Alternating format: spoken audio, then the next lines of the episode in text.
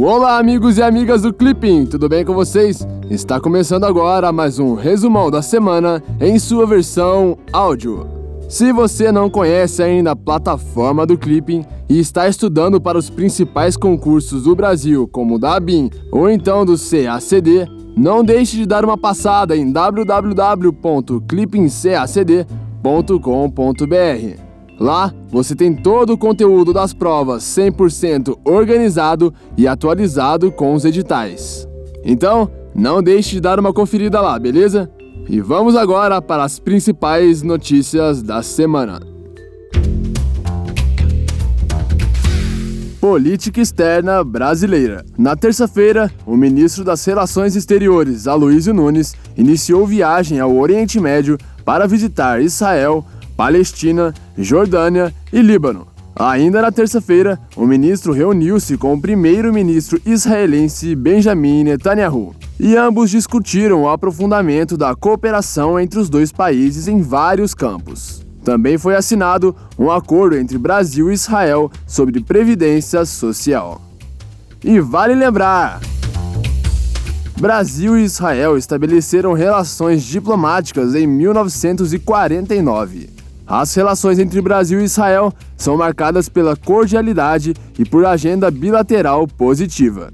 Em 2017, o fluxo comercial Brasil-Israel foi de 1,35 bilhão de dólares. As exportações brasileiras totalizaram 466 milhões de dólares, com crescimento de 9,7% em relação a 2016. Israel foi o primeiro país de fora da América Latina a ter um acordo de livre comércio com o Mercosul, que se encontra em vigor para o Brasil desde 2010.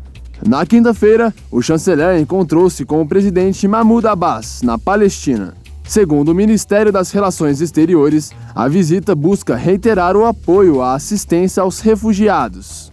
Segundo o Ministério das Relações Exteriores, a visita busca reiterar o apoio à assistência aos refugiados palestinos e à revitalização do processo de paz, para que a solução de dois estados seja implementada, além de tratar de projetos de cooperação técnica e de assistência humanitária. E vale lembrar: o início das relações entre o Brasil e a Palestina remonta a 1975 quando a Organização para a Libertação da Palestina, a OLP, na qualidade de Movimento de Libertação Nacional, foi autorizada a designar representante em Brasília. Em 2010, o Brasil reconheceu o Estado da Palestina nas fronteiras de 1967, continuando a apoiar uma solução negociada de dois estados para o conflito. O intercâmbio comercial com a Palestina totalizou 27,6 milhões de dólares em 2017 um fluxo majoritariamente composto por exportações brasileiras de carne bovina. China.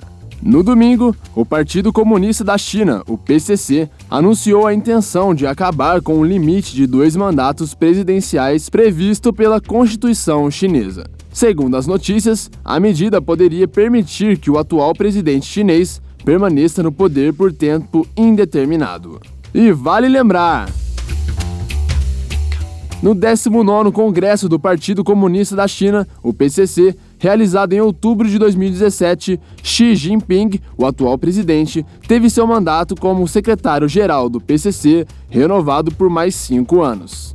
Além disso, o seu pensamento sobre o socialismo de estilo chinês da nova era foi incluído por unanimidade nos estatutos do PCC, honra reservada apenas a Mao Tse-tung e a Deng Xiaoping.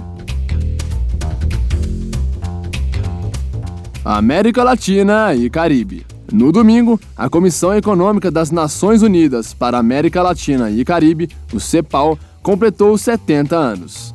O organismo tem trabalhado para o fortalecimento das relações econômicas regionais, o crescimento sustentável e as estratégias de desenvolvimento. Segundo a ONU, Atualmente, a CEPAL auxilia as nações a lidar com a crescente incerteza sobre os rumos da mundialização da economia. E vale lembrar: a Comissão Econômica para a América Latina, CEPAL, foi estabelecida pela Resolução 106, artigo 6 do Conselho Econômico e Social, de 25 de fevereiro de 1948, e começou a funcionar nesse mesmo ano. A CEPAL é uma das cinco comissões regionais das Nações Unidas e sua sede está em Santiago do Chile. Foi fundada para contribuir ao desenvolvimento econômico da América Latina, coordenar as ações encaminhadas à sua promoção e reforçar as relações econômicas dos países entre si e com outras nações do mundo. Posteriormente, o seu trabalho foi ampliado aos países do Caribe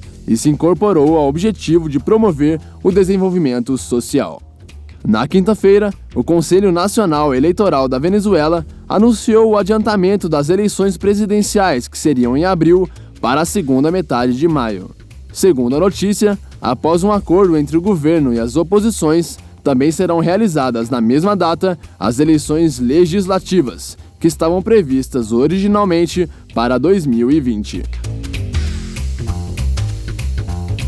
Oriente Médio. No sábado, o Conselho de Segurança das Nações Unidas aprovou por unanimidade um cessar-fogo de 30 dias na Síria, para permitir a entrada de ajuda humanitária. Contudo, na terça-feira, a ONU registrou combates em Guta Oriental, apesar do cessar-fogo. No domingo, a Organização para a Proibição de Armas Químicas, OPAC, iniciou investigação sobre relatos de bombas de cloro próximo a Damasco. E vale lembrar: a Organização para a Proibição de Armas Químicas, OPAC, foi o órgão criado para a implementação da Convenção sobre a Proibição de Armas Químicas, a CEPAC, que proíbe o desenvolvimento, a produção, a aquisição, a estocagem, a retenção, a transferência e o uso desse tipo de armamento. A convenção tem contribuído para livrar o mundo de armas químicas e é considerada um modelo a ser seguido na área de desarmamento e não proliferação,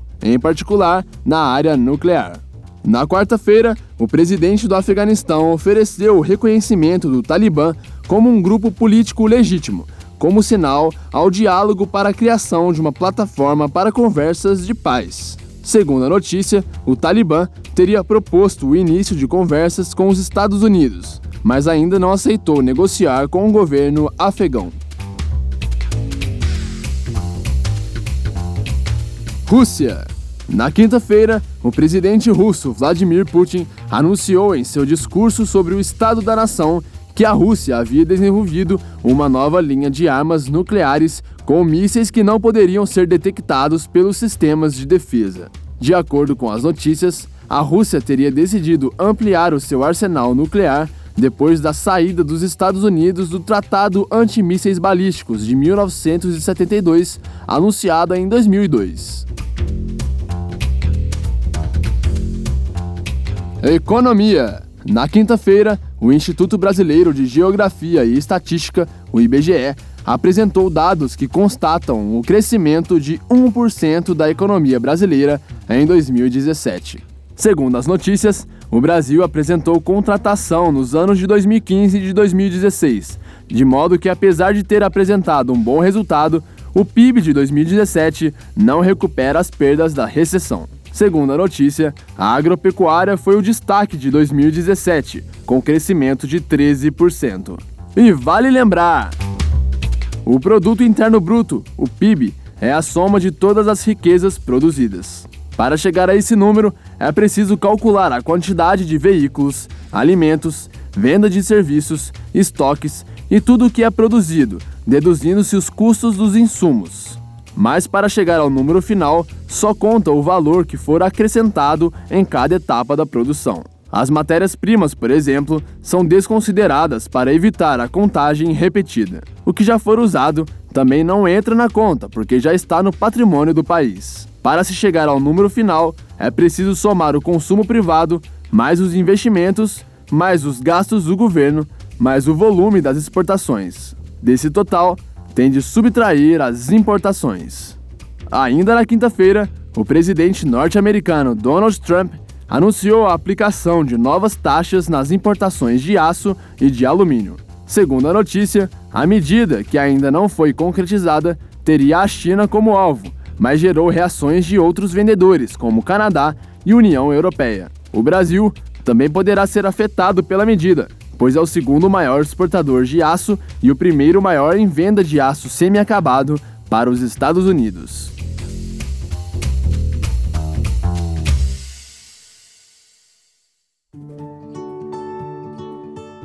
Então é isso aí. Essas foram as principais notícias do Brasil e do mundo desta semana. Se você gostou, não se esqueça de deixar o seu feedback lá na plataforma do Clipping, ou então no nosso Facebook, ou então no SoundCloud. Ah, e se você tiver uma sugestão ou então algum pedido, deixe lá também, ok? Eu vou ficando por aqui, um grande abraço e eu te espero na semana que vem. Tchau!